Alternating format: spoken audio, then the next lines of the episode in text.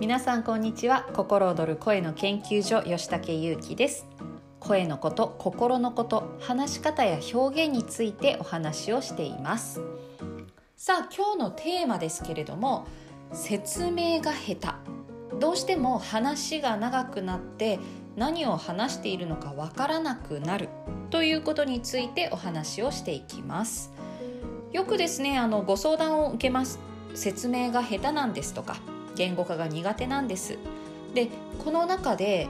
まあ、説明が下手というのにもいろんなパターンがあるんですけれども言葉がね足りないとかあと、まあ、説明が長くなる。でこの今日はねこの説明が長くなるっていうことについて、えー、お話をしていきたいと思うんですがなぜ分かりづらくなるのか。ここにはですねいろんな裏に隠された心理的な影響があります。で例えばきっとわからないだろうな。分かってもらえないだろうな。っていうふうに思っているとついつい言葉をねたくさん重ねたくなるんですね。分かってもらいたい理解してもらいたいこっちを見てほしい。こういうふうな気持ちが強いとですね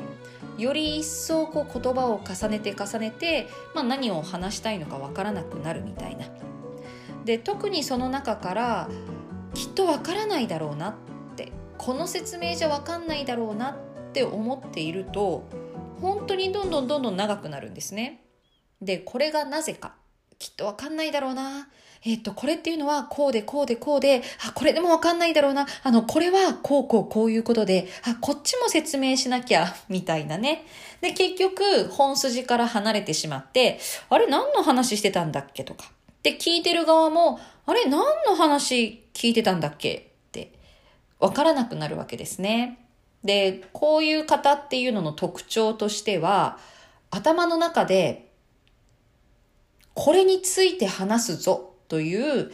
その本筋一つのテーマをはっきり明確にしてないっていうのがあります。とにかくこれについて話すんだって。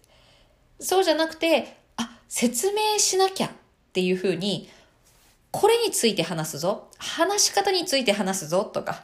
今日あった嬉しかったことについて話すぞじゃなくて、あ、今日のことを説明しなきゃとか、今日のこと話そうこの説明しなきゃっていうふうに思っていたりすると、すぐね、自分の何の話をしていたのかっていう、もともと話したかったこと、話したかったことから離れてしまって、説明することに重きがいくわけですね。そう。なので、えっと、例えば、うーん、例えばですね、今日のあった出来事を話すときに、えっとですね、今日、あの、あるお店に行ったんですけど、で、このお店、あ、そうそう、このお店っていうのは近くに最近オープンしたばっかりのカフェなんですけれども、で、このカフェにちょっと行く用事ができて、で、そこに行ったんですね。で、あ、そうそう、この行く用事っていうのは、もともとですね、あの、一人で行くはずだったんですけれども、知り合いからこう連絡が来て、で、その知り合いが一緒に行こうって言って、どこ行くみたいな話になって、って感じ。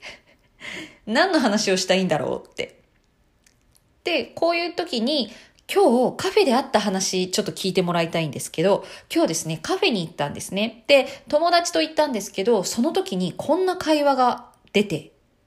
ていう風にしていくと、まあ分かりやすいわけですよ。あ、カフェで会った話のことを話してくれるんだな、みたいな。でも、喋っている最中に、あ、これも説明しなきゃ、あれも説明しなきゃ、それもっていうふうに思っていると、すぐね、本当に本筋から離れてしまうんですね。で、あ、これも、あ、これもって、あの、あれみたい。あの、ちっちゃい子が、何？蝶々追いかけて、で、迷子になるみたいな。あ、あ、あっち行った、あ、あっち行った、あ、あっち行った、みたいな。でね、そんな感じでね、迷子になるんですね。で、こうやって迷子になってしまうと、自分がどこを歩いてたのかも元々の道がわかんなくなるので、あれ？私何の話してたんだっけ？みたいなことになりうるわけですね。で、この時大事なのが、説明するのを省く勇気、捨てる勇気ですね。で、これも説明しなきゃわかんない。あ、なんでカフェに行ったのか。どこにあるカフェなのか。そのカフェってどんなカフェなのかみたいな、その本来はカフェであった話をするはずだったのに、そのカフェの話までしなきゃいけないとかね。そういう風になっていくと、どんどんどんどん道が逸れてしまう。なので、一旦カフェの話は説明は捨てる。カフェの説明は捨てて、近所のカフェに行ったんですけど、もうこれだけにしとくとか。あるいは、そのカフェがすごく珍しいカフェで、その珍しさゆえにあった出来事を話すのであれば、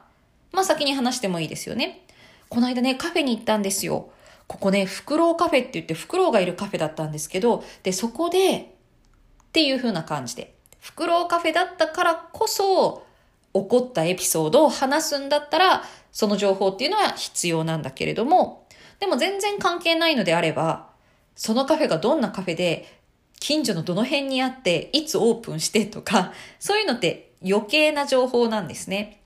もちろん話してもいいんだけれども、話さなきゃ説明しなきゃで説明をしていくと、本筋が見えなくなってしまう。だから、話さなきゃ説明しなきゃじゃなくて、面白いから余談として話すだったら、横道それますよって自分の中でもわかるので、ずれても大丈夫なんですよ。でも、説明しなきゃわかんないよねっていう感覚だと、本筋が見えなくなって結局何の話してるかわかんないってことになります。で、このタイプの人って結構多くてですね。で、ああ、自分そのタイプだなって思ったら、まあまあそのままね、おしゃべりを楽しむときにはそういう会話でも全然いいんですけど、でもね、伝えたいときに伝わらないとか、そういうのがこうストレスになったり、コミュニケーションミスになったりするともったいないので、で、そういう方は、まず自分が何の話をしようとしてたのか。カフェで喧嘩した話なのか。その袋カフェについての話なのか。ね、何の話をしたいのかっていうのを最初にね、一個決めておいて、で、それ以外の情報は横道であると。で、その横道まで説明しなきゃって思ってたけど、実はいらない。っていうふうに認識をして話してみると意外な、えー、発見とか、あと自分の本筋に戻ってこれる感覚っていうのを感じられるかもしれません。このね、何を話してるのかわからないっていうのは、話されてる側、聞いている側にとっても、何の話してるんだろうってこうね、人によってはイラッとしたり、特に男性の人とかはね、え、待って何の話してるわけって ね、どうしてもね、えー、イラッとしたりとか、あと喋ってる自分もわかんなくなるので、こう、不完全燃焼になるんですよね。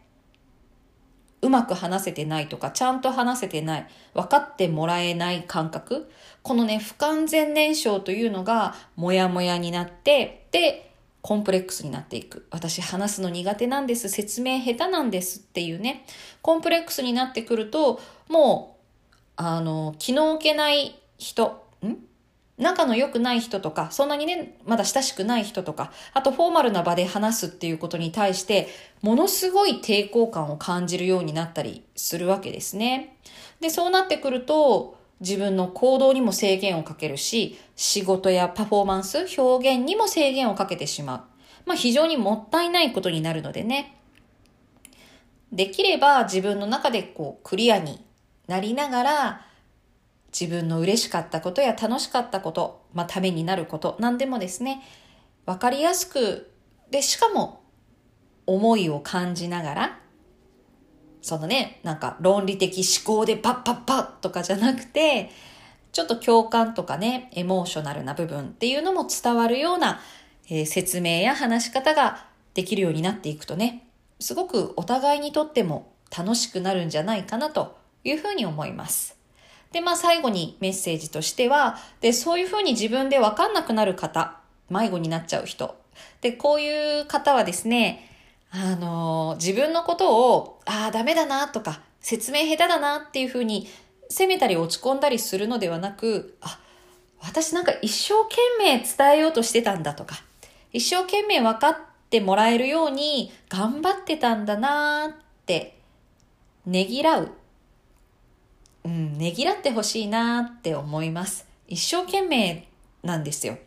ね。なのでね、ちょっと力を抜いて、で、わかんないだろうな、じゃなくて、あ、きっと伝わるだろうなって、そういう気持ちで伝えていくというふうにしていくといいのではないかなと思います。はい。というわけで今日は説明が下手。ついつい話が長くなって何の話をしているのかわからなくなるについてお話をしました。ではでは、また。